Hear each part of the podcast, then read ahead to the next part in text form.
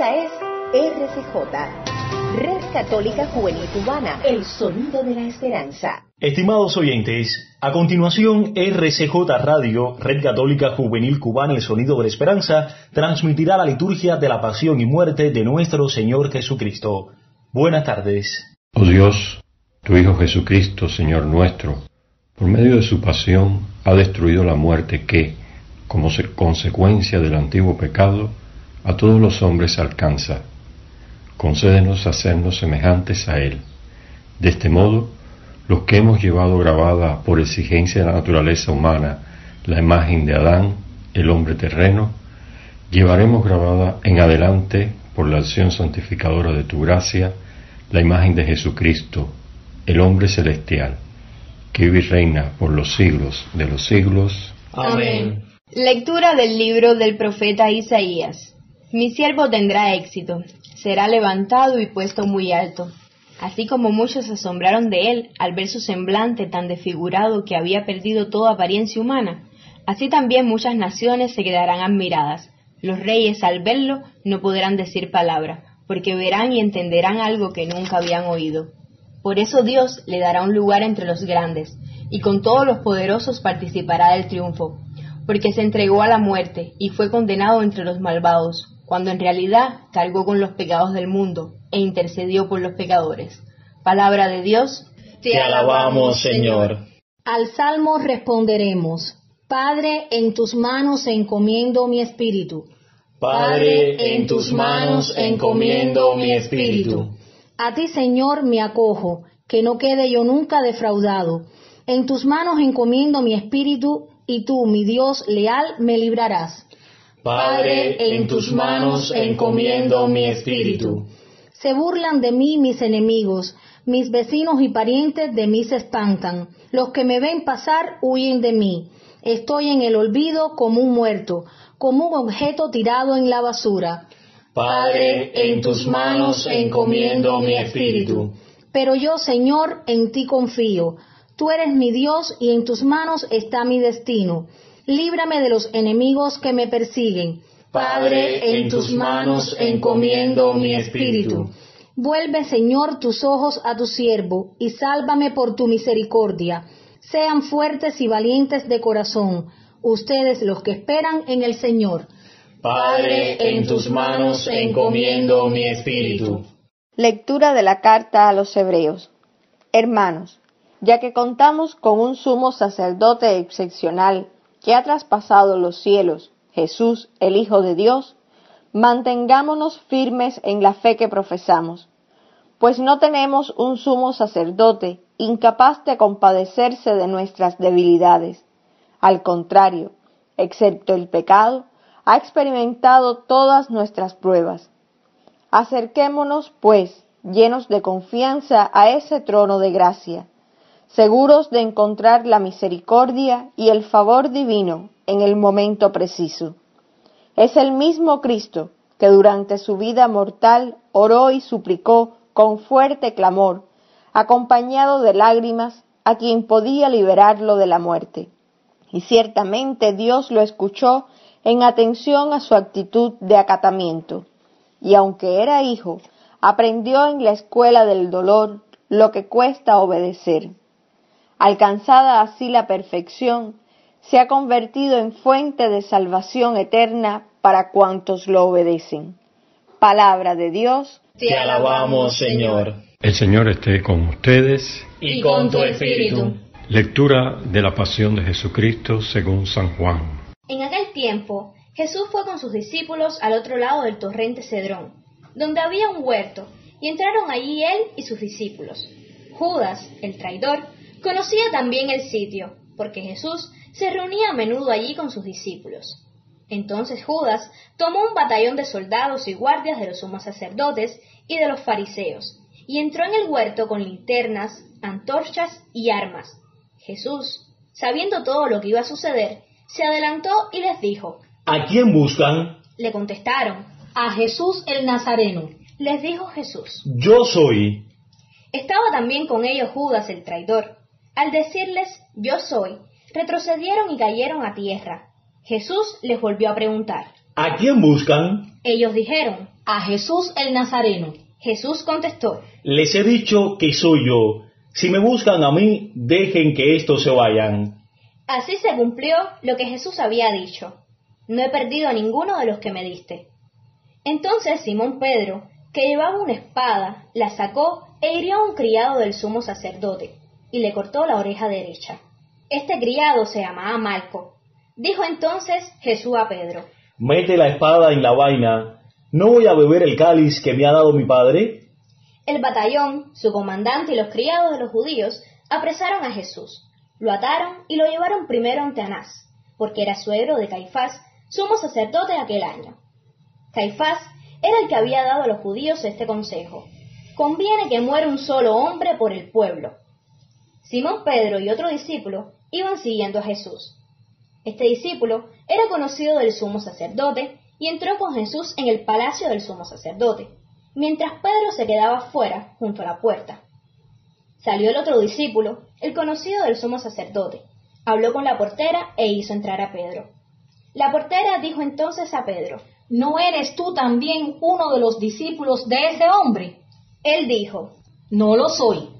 Los criados y los guardias habían encendido un brasero porque hacía frío y se calentaban. También Pedro estaba con ellos de pie, calentándose. El sumo sacerdote interrogó a Jesús acerca de sus discípulos y de su doctrina.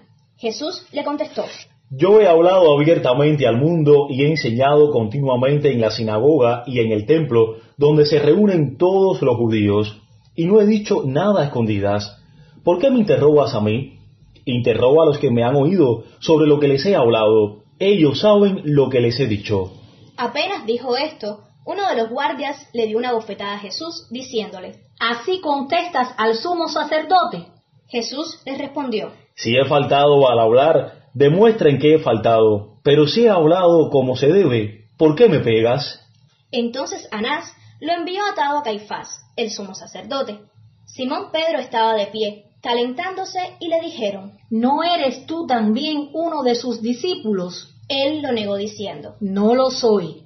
Uno de los criados del sumo sacerdote, pariente de aquel a quien Pedro le había cortado la oreja, le dijo, Que no te vi yo con él en el huerto.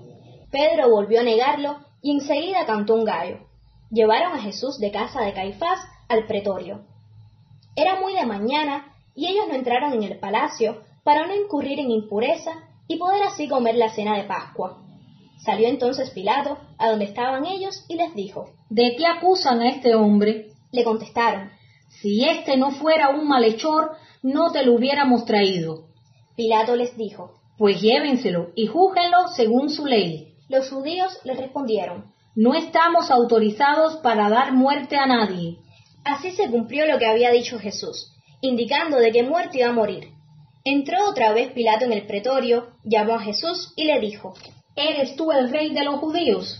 Jesús le contestó. ¿Eso lo preguntas por tu cuenta o te lo han dicho otros? Pilato le respondió, ¿Acaso soy yo judío? Tu pueblo y los sumos sacerdotes te han entregado a mí.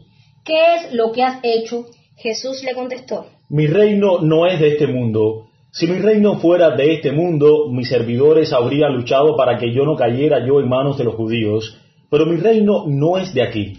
Pilato le dijo, ¿Con que tú eres rey? Jesús le contestó, Tú lo has dicho, soy rey. Yo nací y vine al mundo para ser testigo de la verdad. Todo lo que es de la verdad, escucha mi voz. Pilato le dijo, ¿Y qué es la verdad? Dicho esto, salió otra vez a donde estaban los judíos y les dijo, No encuentro en él ninguna culpa. Entre ustedes es costumbre que por Pascua ponga en libertad a un preso. ¿Quieren que le suelte al rey de los judíos? pero todos ellos gritaron. No, a ese no, a Barrabás. El tal Barrabás era un bandido. Entonces Pilato tomó a Jesús y lo mandó a azotar. Los soldados trenzaron una corona de espinas, se la pusieron en la cabeza, le echaron encima un manto color púrpura y acercándose a él le decían, ¡Viva el rey de los judíos! y le daban de bofetadas. Pilato salió otra vez afuera y les dijo, Aquí lo traigo para que sepan que no encuentro en él ninguna culpa. Salió pues Jesús llevando la corona de espinas y el manto color púrpura. Pilato les dijo, Aquí está el hombre. Cuando lo vieron los sumos sacerdotes y sus servidores, gritaron, Crucifícalo, crucifícalo. Pilato les dijo, Llévenselo ustedes y crucifíquenlo, porque yo no encuentro culpa en él. Los judíos le contestaron, Nosotros tenemos una ley y según esa ley tiene que morir, porque se ha declarado Hijo de Dios. Cuando Pilato oyó estas palabras, se asustó aún más, y entrando otra vez en el pretorio, dijo a Jesús, ¿De dónde eres tú? Pero Jesús no le respondió. Pilato le dijo entonces, A mí no me hablas. ¿No sabes que tengo autoridad para soltarte y autoridad para crucificarte? Jesús le contestó, No tendrías ninguna autoridad sobre mí si no te lo hubieran dado de lo alto. Por eso, el que me ha entregado a ti tiene un pecado mayor. Desde ese momento, Pilato trataba de soltarlo, pero los judíos gritaban, Si sueltas a ese, no eres amigo del César. Al oír estas palabras, Pilato sacó a Jesús y lo sentó en el tribunal, en el sitio que llamaban el enlosado, en hebreo Gábbata. Era el día de la preparación de la Pascua, hacia el mediodía. Y dijo Pilato a los judíos, Aquí tienen a su rey. Ellos gritaron, Fuera, fuera, crucifícalo. Pilato les dijo, A su rey voy a crucificar. contestaron los sumos sacerdotes. No tenemos más rey que el César. Entonces se lo entregó para que lo crucificaran. Tomaron a Jesús y él cargando con la cruz se dirigió hacia el sitio llamado la calavera, que en hebreo se dice Gólgota, donde lo crucificaron, y con él a otros dos, uno de cada lado y en medio Jesús. Pilato mandó escribir un letrero y ponerlo encima de la cruz. En él estaba escrito, Jesús el Nazareno, el rey de los judíos. Leyeron el letrero muchos judíos, porque estaba cerca el lugar donde crucificaron a Jesús, y estaba escrito en hebreo, latín y griego. Entonces los sumos sacerdotes de los judíos le dijeron a Pilato, No escribas el rey de los judíos, sino, Este ha dicho, yo soy rey de los judíos. Pilato les contestó, Lo escrito, escrito está. Cuando crucificaron a Jesús, los soldados cogieron su ropa e hicieron cuatro partes, una para cada soldado, y apartaron la túnica. Era una túnica sin costura, tejida toda de una pieza de arriba abajo. Por eso se dijeron, No la rasguemos, sino echemos suertes para ver a quién le toca. Así se cumplió lo que dice la escritura. Se repartieron mis ropas y echaron a suerte mi túnica. Y eso hicieron los soldados. Junto a la cruz de Jesús estaban su madre, la hermana de su madre, María la de Cleofás y María Magdalena. Al ver a su madre y junto a ella al discípulo que tanto quería Jesús, dijo a su madre. Mujer, ahí está tu hijo, Luego dijo al discípulo. ahí está tu madre. Y desde entonces el discípulo se la llevó a vivir con él. Después de esto, sabiendo Jesús que todo había llegado a su término, para que se cumpliera la escritura, dijo, Tengo sed. Había allí un jarro lleno de vinagre. Los soldados sujetaron una esponja empapada en vinagre a una caña de hisopo y se la acercaron a la boca. Jesús probó el vinagre y dijo, Todo está cumplido. e inclinando la cabeza, entregó el espíritu. Aquí todos los que podamos nos arrodillamos y guardamos silencio en nuestros hogares por unos instantes.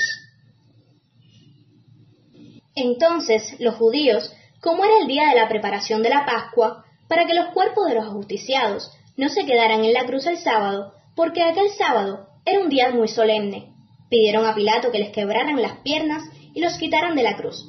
Fueron los soldados, le quebraron las piernas a uno y luego al otro, de los que habían sido crucificados con él. Pero al llegar a Jesús, viendo que ya había muerto, no le quebraron las piernas, sino que uno de los soldados le traspasó el costado con una lanza, e inmediatamente salió sangre y agua. El que vio da testimonio de esto, y su testimonio es verdadero, y él sabe que dice la verdad, para que también ustedes crean. Esto sucedió para que se cumpliera lo que dice la Escritura. No le quebrarán ningún hueso. Y en otro lugar, la Escritura dice, mirarán al que traspasaron. Después de esto, José de Arimatea, que era discípulo de Jesús, pero oculto por miedo a los judíos, pidió a Pilato que lo dejara llevarse el cuerpo de Jesús. Y Pilato lo autorizó. Él fue entonces y se llevó el cuerpo. Llegó también Nicodemo, el que había ido a verlo de noche, y trajo unas cien libras de una mezcla de mirra y aloe. Tomaron el cuerpo de Jesús y lo envolvieron en lienzos con esos aromas, según se acostumbra enterrar entre los judíos. Había un huerto en el sitio donde lo crucificaron, y en el huerto un sepulcro nuevo, donde nadie había sido enterrado todavía. Y como para los judíos era el día de la preparación de la Pascua y el sepulcro estaba cerca, allí pusieron a Jesús. Palabra del Señor. Gloria a ti, Señor Jesús. El Viernes Santo es el día en que la Iglesia recuerda la pasión y muerte de Jesús. Y suele hacerlo de dos maneras fundamentalmente. Un recuerdo más bien ritual, el cual incluye los ritos, la celebración, y otro recuerdo un poco más bien de tipo existencial, es decir, llevando nuestra propia existencia a esa experiencia de la pasión. Si nos atenemos a lo que vivió Jesús en su muerte, que no fue un rito religioso, sino una ejecución de una sentencia legal contra el que consideraron un delincuente, también nosotros podemos llevar este Viernes Santo, la pasión de Jesús, a una manera de vivirla existencialmente, uniendo nuestro sufrimiento y el de toda la humanidad por esta pandemia que estamos viviendo en la actualidad. Pidamos al Señor que podamos unirnos de esta manera, no solamente ritual, sino también existencial, a la pasión de Jesús. Hermanas y hermanos, en este día que la Iglesia recuerda la pasión y muerte de nuestro Señor Jesucristo, rezamos todos la oración de los fieles. Al terminar cada una de ellas, oramos en silencio.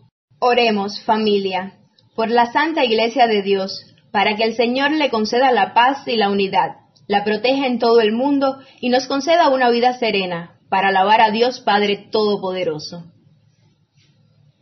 Dios Todopoderoso y Eterno, que en Cristo manifiestas tu gloria a todas las naciones, vela solícito por la obra de tu amor, para que la Iglesia extendida por todo el mundo persevere con fe inquebrantable en la confesión de tu nombre por Jesucristo nuestro Señor. Amén. Oremos también por nuestro Santo Padre, el Papa Francisco, para que Dios nuestro Señor, que lo eligió entre los obispos, lo asista y proteja para bien de su iglesia, como guía y pastor del pueblo santo de Dios. Dios Todopoderoso y Eterno, cuya sabiduría gobierna todas las cosas, atiende bondadoso nuestras súplicas y guarda en tu amor a quien has elegido como Papa, para que el pueblo cristiano, gobernado por ti, progrese siempre en la fe bajo el callado del mismo pontífice. Por Jesucristo nuestro Señor. Amén. Oremos también por todos los obispos, presbíteros, diáconos, por todos los que ejercen algún ministerio en la Iglesia y por todo el pueblo de Dios. Dios Todopoderoso y Eterno, cuyo Espíritu santifica y gobierna todo el cuerpo de la Iglesia, escucha las súplicas que te dirigimos por tus ministros, para que, con la ayuda de tu gracia, todos te sirvan con fidelidad. Por Jesucristo nuestro Señor. Amén. Oremos también por los que se preparan para bautizar, para que Dios nuestro Señor los ilumine interiormente y les comunique su amor y para que mediante el bautismo se les perdonen todos sus pecados y queden incorporados a Cristo nuestro Señor. Dios Todopoderoso y Eterno, que haces fecunda a tu iglesia dándole constantemente nuevos hijos, acrecienta la fe y la sabiduría de nuestros catecúmenos, para que al renacer en la fuente bautismal sean contados entre los hijos de adopción por Jesucristo nuestro Señor. Amén. Oremos también por todos los hermanos que creen en Cristo, para que Dios nuestro Señor les conceda vivir sinceramente lo que profesan, y se digne a reunirlos para siempre en un solo rebaño, bajo un solo pastor. Dios Todopoderoso y Eterno, que vas reuniendo a tus hijos dispersos y velas por la unidad ya lograda, mira con amor a la grey de tu Hijo, para que la integridad de la fe y el vínculo de la caridad congregue a los que consagró en un solo bautismo. Por Jesucristo nuestro Señor. Amén. Oremos también por el pueblo judío al que Dios se dignó hablar por medio de los profetas, para que el Señor le conceda progresar continuamente en el amor a su nombre y en la fidelidad a su alianza. Dios Todopoderoso y Eterno, que confiaste tus promesas a Abraham y a su descendencia, escucha con piedad las súplicas de tu iglesia, para que el pueblo de la primera alianza llegue a conseguir en plenitud la redención. Por Jesucristo nuestro Señor. Amén. Oremos también por los que no creen en Cristo, para que iluminados por el Espíritu Santo puedan encontrar el camino de la salvación. Dios Todopoderoso y Eterno, concede a quienes no creen en Cristo encontrar la verdad al caminar en tu presencia con sincero corazón, y a nosotros, deseosos de ahondar en el misterio de tu vida, ser ante el mundo testigos más convincentes de tu amor y crecer en la caridad fraterna. Por Jesucristo nuestro Señor. Amén. Oremos también por los que no conocen a Dios, para que obren siempre con bondad y rectitud y puedan llegar así a conocer a Dios. Dios Todopoderoso y Eterno, que creaste a todos los hombres para que, deseándote siempre, te busquen y, cuando te encuentren, descansen en ti, concédeles en medio de sus dificultades que los signos de tu amor y el testimonio de las buenas obras de los creyentes los lleven al gozo de reconocerte como el único Dios verdadero y Padre de todos los hombres. Por Jesucristo nuestro Señor. Amén. Oremos también por los jefes de Estado y todos los responsables de los asuntos públicos, para que Dios nuestro Señor les inspire decisiones que promuevan el bien común, en un ambiente de paz y libertad. Dios Todopoderoso y Eterno, en tu mano están los corazones de los hombres y los derechos de los pueblos. Mira con bondad a los que nos gobiernan, para que en todas partes se mantengan por tu misericordia la prosperidad de los pueblos, la paz estable y la libertad religiosa. Por Jesucristo nuestro Señor. Amén. Oremos familia a Dios Padre Todopoderoso, para que libre al mundo de todas sus miserias, dé salud a los enfermos y pan a los que tienen hambre. Libera a los encarcelados y haga justicia a los oprimidos. Conceda seguridad a los que viajan, un pronto retorno a los que se encuentran lejos del hogar y la vida eterna a los moribundos. Dios Todopoderoso y Eterno, consuelo de los afligidos y fuerza de los que sufren, lleguen hasta ti las súplicas de quienes te invocan en su tribulación, para que todos sientan en sus adversidades el gozo de tu misericordia. Por Jesucristo nuestro Señor. Amén. Y ahora en este momento de la liturgia les invito a hacer la adoración de la cruz. Y podemos hacerlo de dos maneras. Una es eh, con una imagen del crucificado, contemplando la misma con devoción, con fe y pidiéndole a ese Jesús crucificado que interceda por nosotros. Y la otra posibilidad, si no tenemos una imagen del crucificado a mano, es eh, imaginarnos y contemplar a Jesús crucificado en medio de la cruz, en el Calvario, con los clavos atravesándole sus manos, sus pies, la sangre derramándose y sobre todo contemplando el sufrimiento de Jesús en este momento por cada uno de nosotros.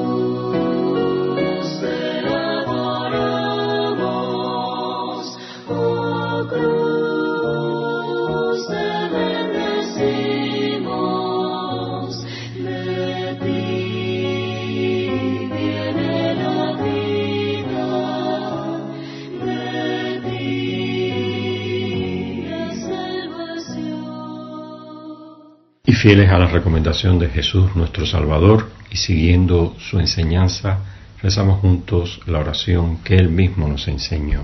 Padre nuestro que estás en el cielo, santificado sea tu nombre, venga a nosotros tu reino, hágase tu voluntad en la tierra como en el cielo. Danos hoy nuestro pan de cada día, perdona nuestras ofensas, como también nosotros perdonamos a los que nos ofenden. No nos dejes caer en la tentación y líbranos del mal.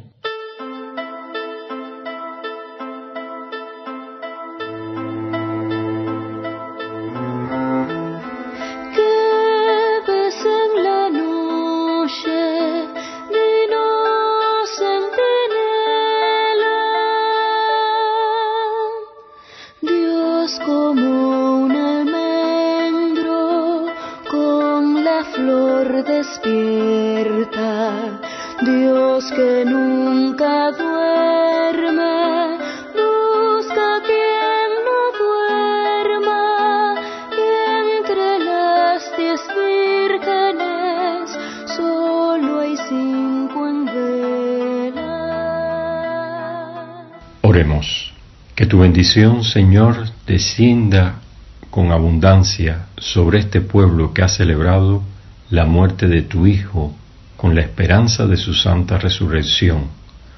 Venga sobre él tu perdón, concédele su consuelo, acrecienta su fe y guíalo a la salvación eterna. Por Jesucristo nuestro Señor. Amén. Esta es RCJ, Red Católica Juvenil Cubana, el sonido de la esperanza.